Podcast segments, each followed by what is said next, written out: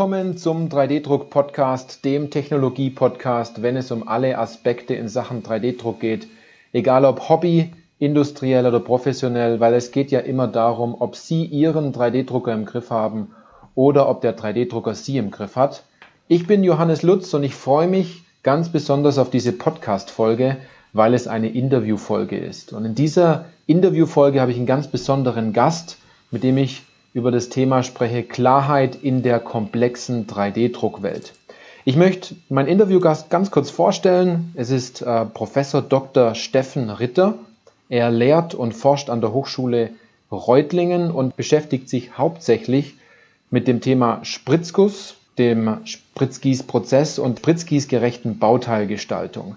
Herr Ritter, ich freue mich ganz, ganz arg besonders, dass ich Sie für diesen Podcast hier gewinnen konnte. Und stellen Sie sich doch einfach kurz vor. Herr Lutz, ja, klar, gerne. Ähm, herzlichen Dank für die Einladung, den Podcast hier mit Ihnen zusammen gestalten zu dürfen. Ja, mein Name ist Steffen Ritter. Ich selbst bin Maschinenbauingenieur und habe in Reutlingen einen Lehrstuhl Konstruktion mit Schwerpunkt Kunststoff Bauteile. Und da steht natürlich der Spritzguss an aller vorderster Front. Und ja, im Wesentlichen geht es immer um Entwicklungsprozesse. Und genau in dem Zusammenhang bin ich dann auch schon vor 30 Jahren am Thema 3D-Druck vorbeigekommen und habe da die ersten Berührungen damit gehabt. Das ist Wahnsinn, dass das schon 30 Jahre her ist. Dabei steht ja jetzt wieder eine ganz große Messe an. Und für viele ist das Thema, obwohl es schon 30 Jahre her ist mit 3D-Druck, wieder etwas ganz Neues an. Ne? Und Sie haben ja diesen Field Guide, diese Kompaktversion, diesen Verfahrensüberblick, Sie alleine zusammen mit der Formnext entwickelt. Und es gibt den Leuten ja so einen Überblick über die ganze komplexe 3D-Druckwelt. Was haben Sie sich eigentlich denn dabei gedacht, den Leuten so etwas Gutes zu tun? Naja, ehrlich gesagt, äh, entstanden ist aus eigenem Interesse. Ja, die letzten Jahre zwischen 2012 und 2015 war ja ein regelrechter Hype in der, in der allgemeinen Presse äh, ein, ein, Stück weit äh, zu spüren. The Next Industrial Revolution und so weiter hieß es da.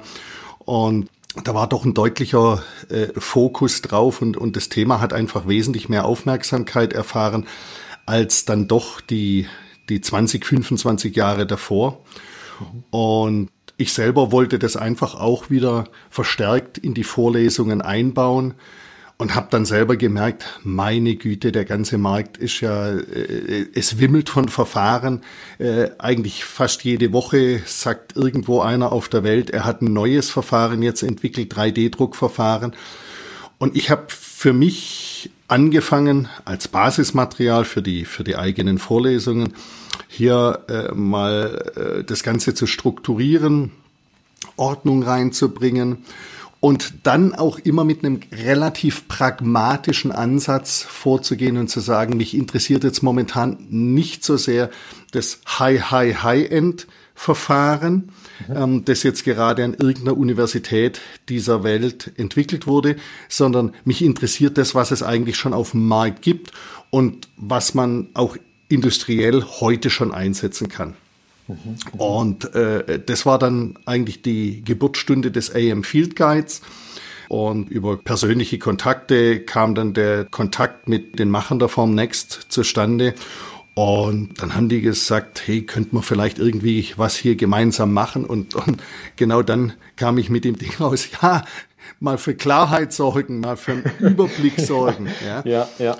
Genau das war dann eigentlich die Initialzündung äh, dafür, in klarer, übersichtlicher, einfacher Form einem Anfänger, einem Beginner und, und äh, für den ist eigentlich der Field Guide gedacht, mal den ersten Einstieg in das Feld, in dieses weite Feld der additiven Fertigungstechnologien zu geben. Mhm. Ich habe das selber auch gemerkt. Ähm, ich bin damals auch über die Messe und es kam fast so rüber, als gäbe es nur zwei oder drei Technologien. Wenn man aber noch tiefer in diese, in diese Messe eintaucht, noch tiefer in diese Thematik eintaucht, kommt heraus, dass es sehr viele Technologien gibt, die auf einer guten Grundlage mittlerweile sind. Ne? Aber es gibt wieder Erweiterungen von einigen Technologien. Wie, wie sehen Sie denn das aktuell? Also vielleicht jetzt gerade noch mal äh, zu dem Aspekt, wenn man über die Messe selber drüber geht. Selbst als Experte kann man heute teilweise ganz schwer von außen erkennen, um was für ein Verfahren handelt es sich denn da? Ist es ein mhm. Polymerverfahren? Ist es ein Photopolymerverfahren? Ist es ein pulverbasiertes Verfahren? Ist es ein Metallverfahren? Prinzipiell haben wir irgendwelche Bauräume, die sind heutzutage üblicherweise gekapselt. Ähm, das sind Maschinen, äh, irgendwelche Boxen, die da stehen. Und äh, da hat man dann noch ein, ein, ein Computerbedienpad mit dabei. Es, es fällt den Einsteigern unglaublich schwer, jetzt hier auch differenzieren zu können. Und äh, dem wollte eben sowohl die Messe als auch ich mit dem Thema Field Guide ein bisschen vorbeugen und äh, mal sagen, Mensch, wir wollen mal aufklären, was für unterschiedliche Verfahren es eigentlich gibt und auch mit, mit äh, gewissen Fragen als Handreichung dem Messebesucher zur Seite gehen, ohne im Detail jetzt das Verfahren des, des oder die Maschine des einen oder anderen Herstellers im Detail zu erklären. Das sollen die Hersteller ruhig selber machen. Aber die, die Verfahrensübersicht, der gängigsten Verfahren darstellen. Das war eigentlich ein großes Ziel. Ich habe schon rein, ich habe schon reingesehen in den Field Guide, in diese Kompaktversion, und es ist unglaublich gut gemacht, dass man allein durch einfache Zeichnungen oder wie sagt man dazu, mit Icons und ähm, mit, ja, mit Skizzen erklären kann auf den ersten Blick, wie ein Verfahren funktioniert. Ja, und, und zwar genau, äh, das war ja das Ziel, und zwar mhm. den Verfahrenskern verstehen. Mhm. Oftmals haben die Hersteller dann auch das so gemacht, dass sie dann immer wieder ihre ihre Spezialitäten erklären der Maschine. Und das verwirrt natürlich den Anfänger. Der, der, der muss ja erstmal verstehen, was 3D-druckmäßig mit dem Material grundlegend passiert ja, und welche Art und Weise der Führungen hier verwendet werden oder welche Art und Weise des Lasers oder sowas, das ist eher zweitrangig. Als industrieller Anwender möchte ich Teile damit produzieren. Ja, und welche mhm. Führungen ja. in der, in der Maschine dann beispielsweise jetzt verwendet sind, ist für mich jetzt eher mal zweitrangig. Und deshalb brauche ich vor allem den Verfahrensüberblick und dann auch gleich abgeleitet nach den wesentlichen Materialien, weil da unterscheiden sich diese Verfahren schon grundlegend, und zwar im Preis. Es ist halt ein großer mhm. Unterschied, ob ich Metall aufschmelze und dann zu einer Form äh, werden lasse in einem additiven Fertigungsverfahren oder ob ich Kunststoff aufschmelze. Kunststoffschmelzpunkte liegen bei zwischen 200 und 400 Grad Celsius, ja, irgendwo ein bisschen unter, ja, 400. Und, ja. und bei den Metallen, da sind wir irgendwie 800 und äh, hochgehen bis 1200, 1300, gerade bei irgendwelchen Stählen. Ja, da haben wir ganz andere Maschinen und da steckt von Anfang an eigentlich der, der Kostenfaktor 10 irgendwo fast dazwischen. Ja ja, zwischen 3D-Druckern für Metall mhm. und zwischen 3D-Druckern für Kunststoff. Und deshalb habe ich von Anfang an gesagt, wir differenzieren das Ganze materialspezifisch, einerseits in die additiven Verfahren im Polymerbereich, in die additiven Verfahren im Metallbereich und dann noch andere Materialien. Da gibt es ja auch noch ein paar ganz spannende Applikationen. Ja, ja, ganz genau, ganz genau. Es ist, es ist schon gut, so einen Überblick so einen Überblick sich dann auf der Messe in der Kompaktversion sich dann auch mitzunehmen. Komme ich zu meiner zweiten Frage und zwar, was fällt Ihnen denn unglaublich stark auf in dieser Branche der additiven Fertigung, wenn Sie da als Experte draufschauen? Ja, also es tut sich unglaublich viel momentan im Bereich der additiven Fertigung. Das sehen wir ja auch an der Messe letztes Jahr irgendwo noch 36.000 Quadratmeter, soweit ich es im Kopf habe. Dieses Jahr deutlich über 50.000 Quadratmeter. Eine der am stärksten wachsenden Industriemessen momentan weltweit. Das ist natürlich schon eine ganz, ganz spannende Zeit, nachdem das Thema ja 25, 30 Jahre jetzt eher gedümpelt will ich nicht sagen, weil das wäre despektierlich, ja, aber einfach gebraucht hat, um, um jetzt äh, sich entsprechend zu entwickeln. Und der Hype hat sicherlich dazu beigetragen vor einigen Jahren, aber das sind eben auch ganz falsche Erwartungen teilweise geschürt worden. Ja, also man, man liest ja immer wieder, in Israel hat man ein Herz gedruckt und so weiter und, und ach, der Normalbürger, äh, ähm, der jetzt damit gar keine Berührung hat, denkt dann relativ schnell, ja, das, das ist jetzt der Standard. Und da sind wir teilweise noch weit weg. An anderen Stellen sind wir schon unglaublich weit entwickelt und haben schon ganz erfolgreiche Applikationen additiver Fertigungstechniken. Und was natürlich für den, für den Neuling jetzt immer wieder besonders verwirrend ist, sind so diese, diese Verfahrensbezeichnungen und zwar die herstellerspezifischen Verfahrensbezeichnungen. Mhm. Jeder bezeichnet es ein bisschen anders und äh, versucht natürlich immer seine Vorteile dann vorne anzustellen und, und die zu bewerben. Und ich habe also teilweise wirklich Leute erlebt, die dann gesagt haben, ich bin eigentlich verwirrter gegangen, als ich gekommen bin. Und das ist natürlich ja. dann ganz, ganz schlecht, wenn sowas passiert. Und genau damit wollen wir, das wollen wir ja auch ein Stück weit aufheben und mit der Handreichung des Field Guides sozusagen den Neuling in der Szene ein bisschen an die Hand nehmen und in die richtige Richtung führen, um, ja. um Orientierung ja, zu geben.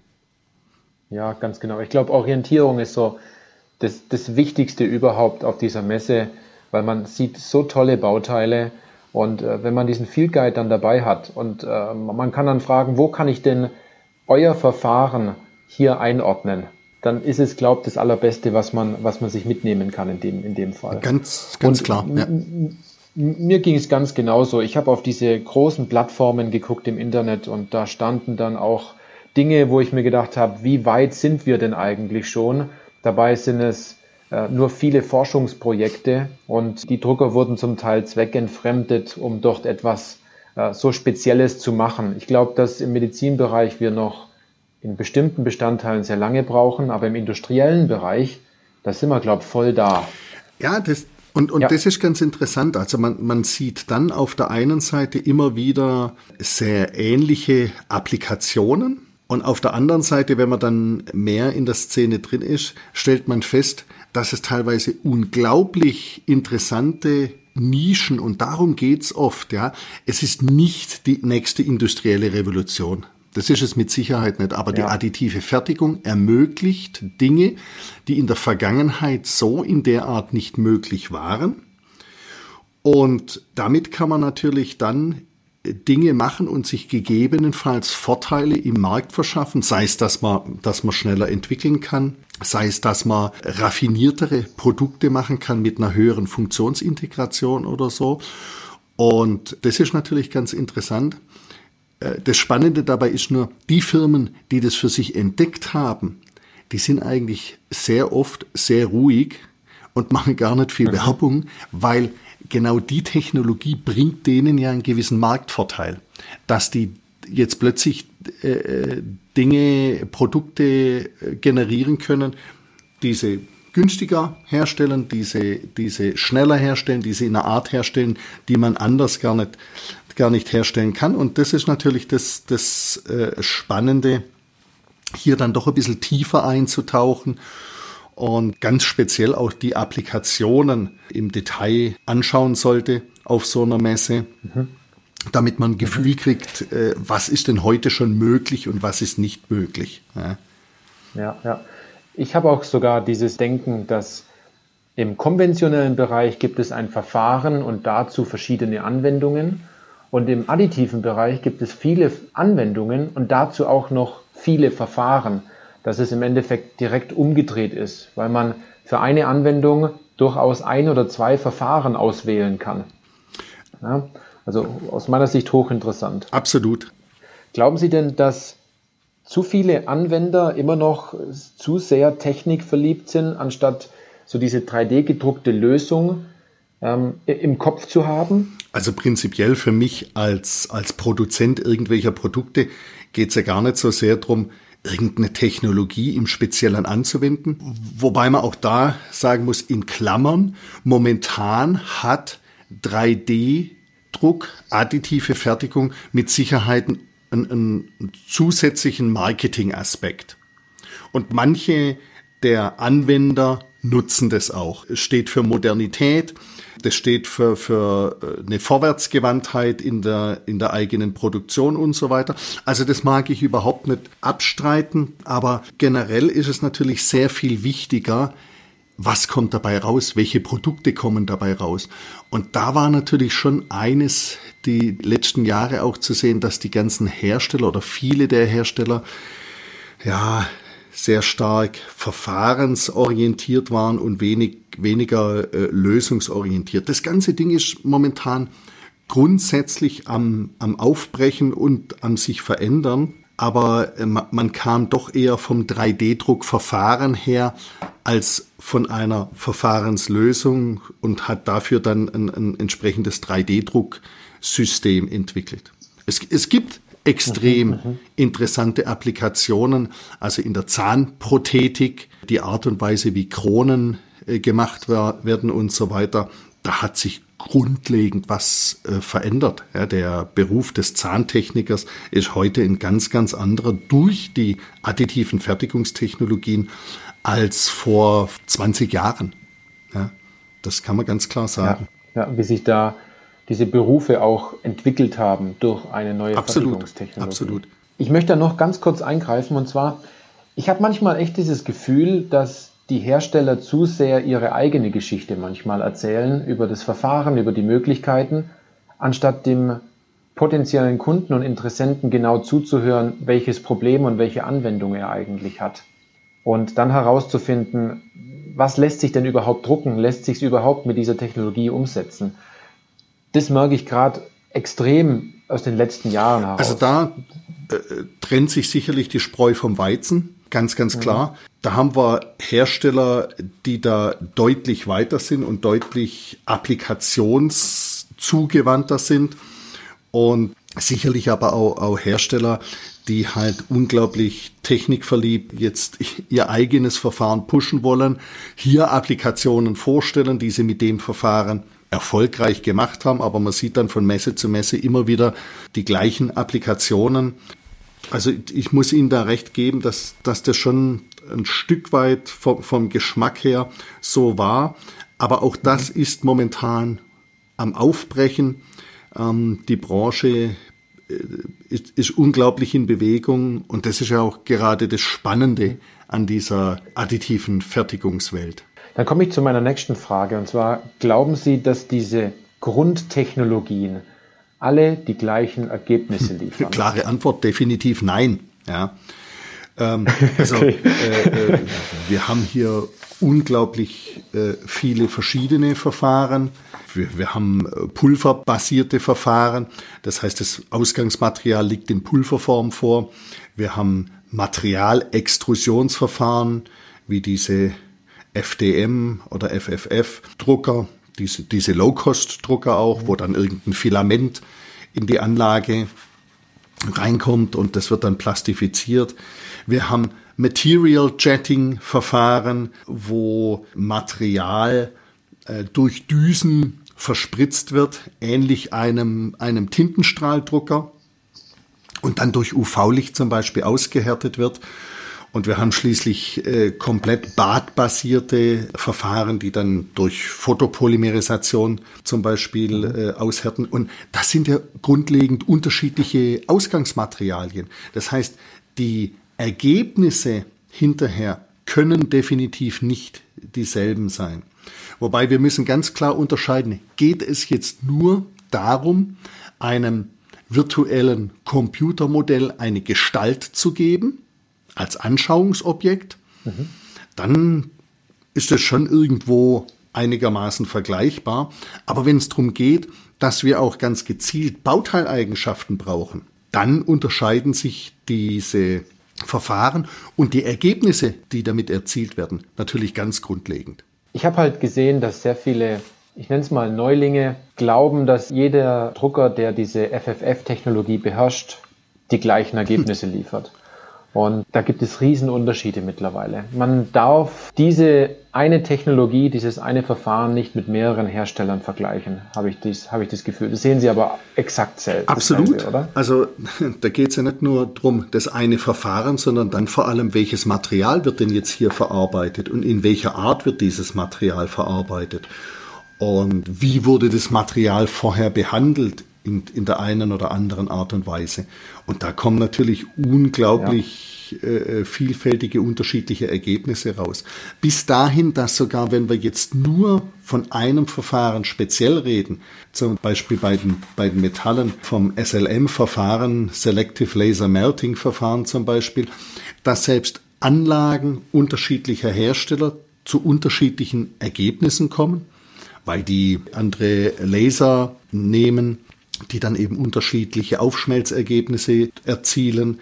Äh, die haben unterschiedliche Sensortechniken drin, um die Laserleistung dann zu überwachen, die da eingebracht wird und so weiter. Und selbst Anlagen eines einzigen Herstellers in unterschiedlichen Verfahrensgrößen, also einmal Bauraum, sagen wir mal 10 auf 10 Zentimeter und, und, und was weiß ich, 20 Zentimeter hoch und einmal Bauraum 30 auf 30 Zentimeter und 50 Zentimeter hoch, ja, führt teilweise zu unterschiedlichen Endergebnissen, was die Materialeigenschaften angeht.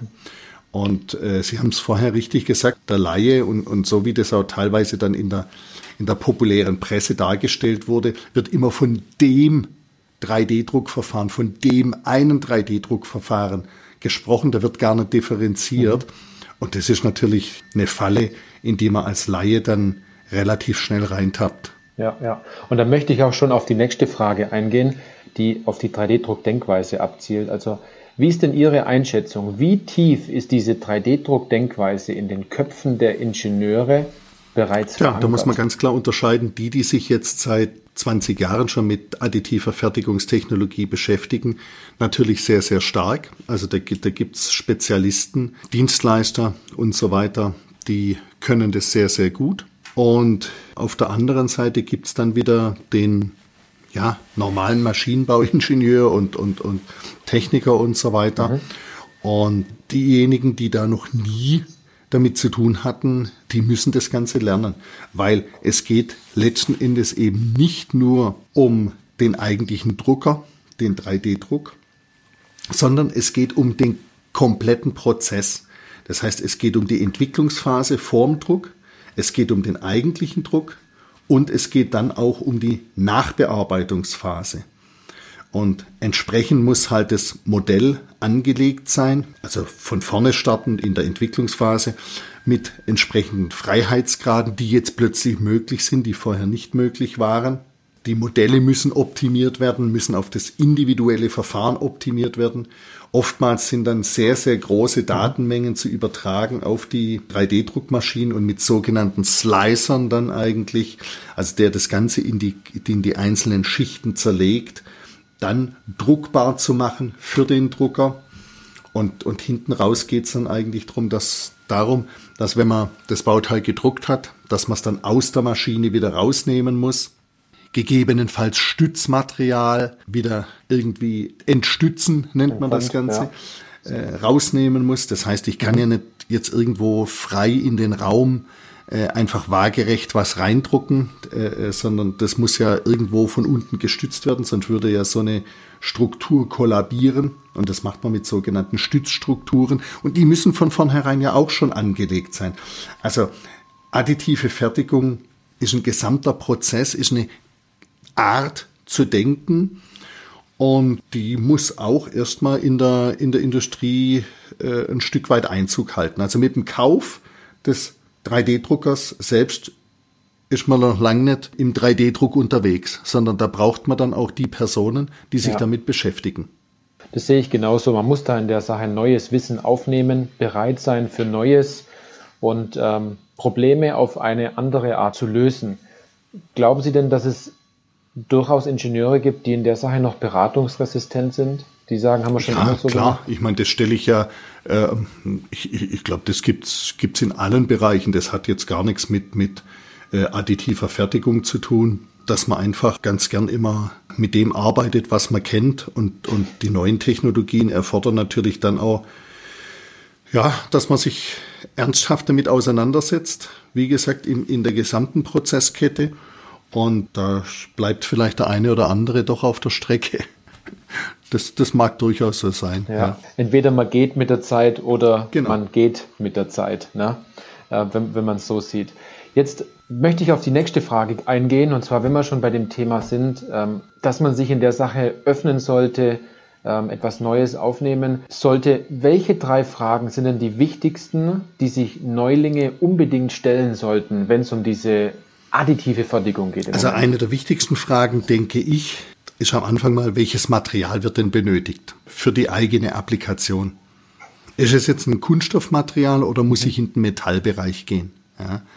Wenn ich ein Bremsenhersteller bin, brauche ich mich nicht mit, mit Kunststoffadditivverfahren beschäftigen, sondern dann sind es Metallbauteile.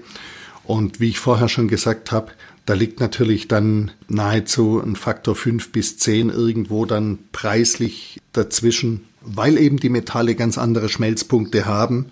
Und das ist eigentlich auch ganz logisch. Und äh, ich würde immer über die Materialschiene einsteigen. Dann die zweite Frage eigentlich, sind es Prototypenbauteile oder Serienbauteile? Also welche Anforderungen habe ich da an die Bauteile? Und letzten Endes nochmal, welche Stückzahlen werden benötigt? Also das würde ich so als die wesentlichen drei Fragen, um zu starten und um dann aufs richtige Verfahren zu kommen, ja, ja, ja. Ich glaube das auch. Ich glaube, dass viele sagen, wir machen seither die Bauteile in Metall und deshalb kommt nur ein Metall-3D-Drucker in Frage, anstatt sich von Grund auf die Frage zu stellen, welches Material wäre denn am sinnvollsten und wie viel brauchen wir denn davon und ist es nur ein Prototyp oder können wir diese Bauteile auch in das Endprodukt mit einbauen. Also ne? ein, ja. eins kann ich ja sagen, im, im Field Guide selber, im, im, nicht mhm. im Kompakt Field Guide, sondern im, im Heftchen dann, das auf der Messe verteilt werden wird, sind dann nochmal die Anwendungsfelder mhm. dargestellt, so wie ich diese Welt eigentlich sehe und, und sage, wenn man hier an eines dieser Anwendungsfelder einen ein, ein Ja-Haken dran machen kann, dann könnte ein Business Case möglich sein. Und, und ich meine, die, diese sechs Anwendungsfelder sind folgende. Wir haben einmal, und da kommt ja eigentlich der 3D-Druck auch her, am Anfang hieß es Rapid Prototyping. Am Anfang ging es um vor allem schnelle Prototypenherstellung. Und da hat ja auch der 3D-Druck unglaubliche Erfolge gefeiert. Also wenn ich denke, wie mühsam es war, noch vor vielen Jahren sehr mhm. komplexe Modelle darzustellen, sehr komplexe äh, Funktionsprototypen darzustellen oder sowas. Ähm, das ist ja unglaublich einfach geworden. Jetzt heute mit den neuen 3D-Druckverfahren. Ich sage nicht unbedingt unglaublich günstig. Ja, da muss man aufpassen, aber durchaus unglaublich schnell. Und das Rapid Prototyping, das Rapid vom Prototyping äh, sozusagen, das, das bezieht sich auf die Schnelligkeit im Prototypenbau. Nach wie vor sind es, je nachdem, welche Statistik man sich anguckt, 60, 70 Prozent aller Anwendungen, aller additiven Anwendungen finden nach wie vor auch im Rahmen von Produktentwicklungsprozessen statt. Ja, also das ist definitiv eines der größten Anwendungsgebiete mhm. nach wie vor noch. Dann haben wir ein zweites Gebiet, das ist verwandt, aber, aber doch nicht ganz identisch. Das ist das Thema Modellbau. Äh, ich kann heute mit viel Farbdruckern sehr, sehr komplexe Modelle unglaublich anschaulich drucken. Ein, ein, ein Schnittmodell durch eine, durch eine Strahlturbine, ein Modell eines des Blutkreislaufs im Kopf zum Beispiel oder sowas, ja. Es wird heute teilweise schon eingesetzt als Operationsvorbereitung in der Medizin, dass aus den individuellen Patientendaten, die durch, durch bildgebende Verfahren äh, gewonnen wurden, dann Modelle hergestellt werden, die dann während der Vorabbesprechung dieser Operationen als Anschauungsmodelle dienen, dass die Ärzte und das Ärzteteam das Ganze wirklich in der Hand hat, bis dahin, dass die schon ihre medizinischen Instrumente daran simulieren und gucken, Mensch, kommen wir da vorbei, da ist der Knochen im Weg, äh, müssen wir da noch irgendwelche Vorkehrungen treffen. Also das, das ist so dieses Thema Modellbau. Dann haben wir mhm. ganz klar das Thema Kleinserien, wirtschaftliche Fertigung von Kleinserien. Ich meine, wenn ich an, an mein äh, äh Spezialgebiet, den, den Spritzguss denke, dann haben wir es hier immer eigentlich mit sehr hohen Investitionskosten zu tun. Die Werkzeuge selber ja. sind relativ teuer, Spritzgießwerkzeuge. Und bei Kleinserien oder bei unklaren Stückzahlszenarien kann man doch einen, einen, sehr wirtschaftlichen Business Case schon aufstellen, indem man die Teile dann am Anfang druckt. Das Einzelteil selber ist natürlich teuer, aber das ist genauso teuer, wenn ich es mit traditioneller Technologie, sage ich mal, oder bekannter, altbekannter Technologie fertige, weil ich natürlich dann den Cost Breakdown äh, aufs Einzelteil dann runter machen muss. Und das lässt sich auch heutzutage extrem gut durchkalkulieren. Ja. Dann haben wir das Thema Individualisierung. Wenn die Stückzahl runtergeht auf die Stückzahl 1, wenn das ganz individuelle Bauteile sind, dann ist natürlich additive Fertigung extrem interessant, weil dann lohnt sich niemals irgendwelche aufwendigen Formen oder sowas herzustellen, das ist klar. Und das ist auch einer der Gründe, wieso das in der Prothetik in der Zahnprothetik, ne, Kronen und so weiter. Prothesenherstellung und so weiter, eine ganz, ganz wichtige Rolle spielt und weiterhin spielen wird. Da wird es immer mehr Applikationen geben. Bis dahin, dass es natürlich auch im Maschinenbau irgendwelche Applikationen gibt. Ich habe eine Maschine, eine Sondermaschine. Ich habe hier irgendwelche Formatsätze, die es für Produkte gibt und da brauche ich ein Bauteil ein einziges Mal da kann man dann unglaublich effektiv mit 3D-Applikationen dann äh, Lösungen finden. Und dann gibt's ein Thema, das ist natürlich ein Gebiet, das ist für uns Ingenieure, glaube ich, eines der spannendsten, dass einfach Konstruktionsfreiheiten entstehen, die vorher nicht da waren, mit, mit Urformverfahren, mit fräsenden Verfahren und so weiter, mit, mit subtraktiven Verfahren letzten Endes, ne, wenn wir von additiven Verfahren reden, ja. Äh, ja. Äh, ich, ich kann halt kein Loch um die Ecke bohren. Das geht nicht. Und hier sind natürlich ganz, ganz neue Möglichkeiten gegeben und die sind unglaublich spannend, Produkte dahingehend zu optimieren. Und da steckt eben schon ganz viel in diesem, in diesem Entwicklungsprozess vorab. Weniger in dem 3D-Druckprozess selber, sondern in dem Entwicklungsprozess vorab. Bauteile mit, mit großer Funktionsintegration und Kanälen und, und was auch immer dann entsprechend zu fertigen. Ja. Und jetzt haben wir fünf Punkte ja. und der allerletzte Punkt, den habe ich äh, In-Situ-Fertigung genannt ich möchte hier, jetzt und sofort ein Bauteil fertigen, egal zu welcher Zeit. Ich habe zum Beispiel Entwicklungsprojekte, die so geheim sind, äh, so unter Verschluss sind, dass ich die wirklich echt hinter, hinter verriegelten Mauern machen möchte. Dann sind solche additiven Fertigungsverfahren äh, sehr interessant. Ich bin an Orten, wo ich jetzt gerade nicht weg kann. Ja? Das heißt, die auf der, auf der Antarktisstation mhm. in Raumstationen und so weiter. Da gibt's heute schon additive Fertigungsverfahren und äh, die NASA hat zum Beispiel ähm, muss ja immer Vorkehrungen treffen, was passiert, wenn, wenn jetzt ein medizinischer Notfall da oben stattfindet. Und jetzt hat die Mannschaft natürlich nicht, nicht für jede OP, äh, die da vielleicht dann als Notmaßnahme durchgeführt werden müsste, die entsprechenden ähm, Bauteile mhm. mit dabei. Und da gibt's jetzt schon so, so ja. Business Cases, die wirklich ent, entwickelt wurden und, und auch Fallstudien, die die NASA schon durchgeführt hat, wo die dann die Bauteile einfach entsprechend drucken. Und die werden dann hinterher sterilisiert und dann ja. äh, kann ja. man damit äh, zum Beispiel Operationen durchführen für den Fall der Fälle. Ja. Das war jetzt unglaublich wertvoll. Also jeder Podcast-Hörer und Podcast-Hörerin hier, ich sag mal, wer diese sechs Punkte sich jetzt mitgeschrieben hat und danach auf die Messe geht und äh, hier einkategorisiert, der ist vielen einen ganz weiten Schritt voraus. Ne? Mhm. Also es sind Prototypenbau, Modellbau, Kleinserien, das Thema Individualisierung, mhm. Das Thema Konstruktionsfreiheit und das Thema, wie ich es am Schluss genannt habe, In-Situ-Fertigung. Ja. Und wie gesagt, wenn man da irgendwo, wenn es aufblitzt und man sagt, Mensch, ja, stimmt, da, da, das könnte eine Applikation für mich sein, dann sollte man dem nachgehen. Ja, genau, genau. Und das hilft den Anwendern ja extrem, nicht ständig diesen Gedanken auf den Schultern zu haben, kann ich hier 3D-Druck machen, kann ich doch 3D-Druck machen, sondern von Grund auf zu sagen, hier macht es gar keinen Sinn, 3D-Druck einzusetzen und sich nicht ständig mit dieser Frage zu beschäftigen, welche Technologie muss ich nehmen, was mache ich überhaupt. Ne?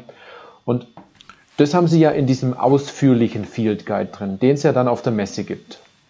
Genau, ja. genau. Den gibt es als, als Büchlein, als 64-seitiges Heftchen. Ähm, wird, der, wird der verteilt äh, den gibt's in Deutsch und sogar in Englisch haben wir den übersetzt und ähm, der wird kostenlos auf der Messe abgegeben. Ja, ein, ein ganz großer Grund, auf die Messe zu gehen, aus meiner Sicht. Ne? ja, abso absolut. Ne? Also wer für Klarheit sorgt und sorgen möchte und zusätzlich auch noch offen ist für Neues, bekommt er auf der Messe dann beides. Ne? Sowohl die Orientierung als auch ähm, die klar. neuen Eindrücke in dem Fall. Ganz klar. Und dieses Heftchen ja ich, ich, ich nenne es diesen ausführlichen Field Guide mit diesen 64 Seiten. Das passt auch unglaublich gut in ähm, einem Bücherregal neben das Tabellenbuch, sagen wir es mal so, ne? wo man dann auch nachgucken kann, ähm, wenn man wieder eine Anwendung hat. Ja, es ist jetzt kein, kein klassisches Lehrbuch. Es ist nach wie vor noch mhm. extrem kompakt gehalten. Es reißt selbstverständlich nur an und, und liefert jetzt noch nicht endgültige Antworten, aber es, es schafft halt vor allem den generellen Überblick mal, ja, genau. Ja, bevor man dann anfängt einzutauchen in die eine oder andere Applikation, nachdem er sich eigentlich mal klar geworden ist, in welche Richtung geht das Ganze denn für mich ja, überhaupt ja, Ich glaube, dass, dass das Ganze den Übergang in die additive Fertigung erträglicher macht, ne, wenn man es wenn man's so sieht. Ähm, an den Stellen würde ich auch zum Beispiel immer Neulingen empfehlen, wenn man jetzt hier mit additiver Fertigung äh, beginnen möchte, äh, erstmal mit, mit Dienstleistern zusammenzuarbeiten. Mhm. Es gibt genügend Dienstleister, sehr erfahrene Dienstleister, durch die man sehr, sehr viel lernen kann, um einfach mal die ersten Schritte in diesem Gebiet zu gehen. Ja, ja, ja. ja. Jetzt habe ich noch zwei ganz persönliche Fragen an Sie, Herr Ritter, und zwar beenden Sie mir doch mal folgenden Satz, und zwar 3D-Druck ist für mich ja, 3D-Druck ist für mich ein, ein unglaublich spannendes Feld momentan. Es tut sich wahnsinnig viel von, von Jahr zu Jahr. Also das Ingenieursherz schlägt da unglaublich äh, viel viel höher, ja, und äh, der Blutdruck mhm. steigt, ja, im, im, im allerpositivsten Sinne, weil sich momentan so unglaublich viel bewegt in dem Feld. Eine zweite Frage, was war Ihr tollstes Bauteil aus einem 3D-Drucker, was Sie jemals in der Hand hatten? Hm. Also ich kann das tollste Teil kann ich jetzt gar nicht so sehr benennen. Mich faszinieren immer mhm. Bauteile aus dem Feld zusätzliche Konstruktionsfreiheit, ja, die dann wirklich mit anderen Verfahren überhaupt nicht mehr herstellbar sind. Also ganz aktuell sind es natürlich ganz klar bionische Strukturen, die jetzt in, in der Luft- und Raumfahrt zum Beispiel eingesetzt werden, in Flugzeugen eingesetzt werden.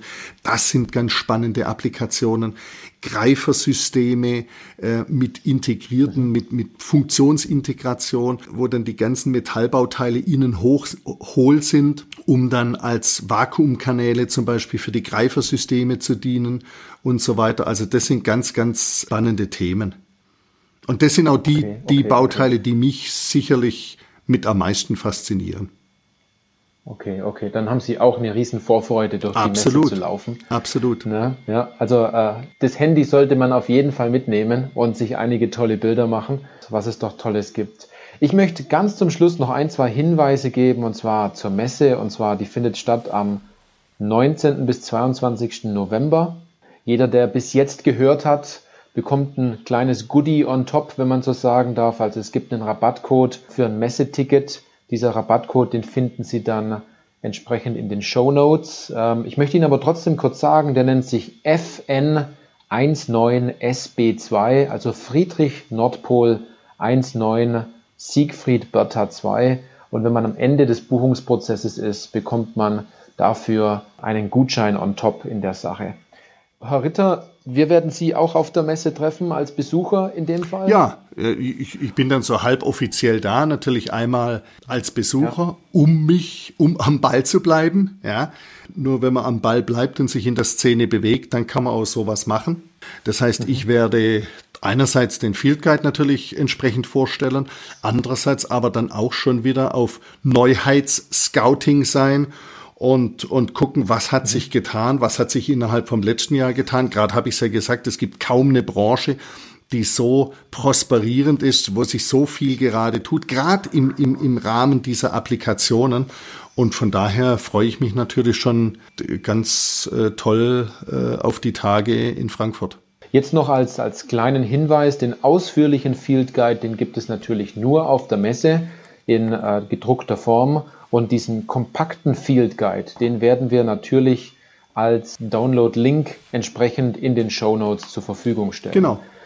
Und da kann ich noch mhm. vielleicht äh, zusätzlich ergänzen. Da haben wir eine Creative Commons Lizenz vergeben. Das heißt, bei gleichartiger äh, Darstellung, bei der entsprechenden Zitation und, und äh, nicht kommerzielle Nutzung darf der dann auch für Lehrer und, und so weiter entsprechend benutzt werden, für Vorträge entsprechend benutzt werden. Mhm. Ähm, das heißt, da haben wir eine, mit der Creative Commons Lizenz gleich eine Urheberrechtseinschränkung gemacht und, mhm. und bieten dann auch anderen Leuten die Möglichkeit, diese Grafiken entsprechend zu benutzen. Ja, ja. ich glaube, da, da hängt ganz viel Hilfe drin, womit man sich sehr, sehr viel Geld und sehr, sehr viel Zeit einsparen kann, sich hier einen Überblick zu machen. wenn man hier einfach auf das zurückgreift, was jetzt top aktuell jetzt da ist, ne, in dem Fall. Liebe Podcast-Hörerinnen und Podcast-Hörer, wenn Ihnen diese Podcast-Folge jetzt gefallen hat, dann teilen Sie diese Podcast-Folge mit einem guten Freund, mit einer guten Freundin, mit einem guten Kollegen oder mit jemandem, wo Sie sagen, der sollte sich mit dem Thema 3D-Druck unbedingt mal beschäftigen. Leiten Sie die Podcast-Folge weiter und teilen oder liken Sie diese Podcast-Folge auch. Wir beide würden uns riesig freuen darüber, wenn wir heute beide in dem Interview einen guten Job gemacht haben. In diesem Sinne sage ich dann, Herr Ritter, vielen Dank für Ihre Zeit. Mir hat Spaß gemacht. Herzlichen Dank Ihnen, ganz klar. Dann sehen wir oder hören wir uns in dem Fall in der nächsten Podcast-Folge wieder. Bis dann.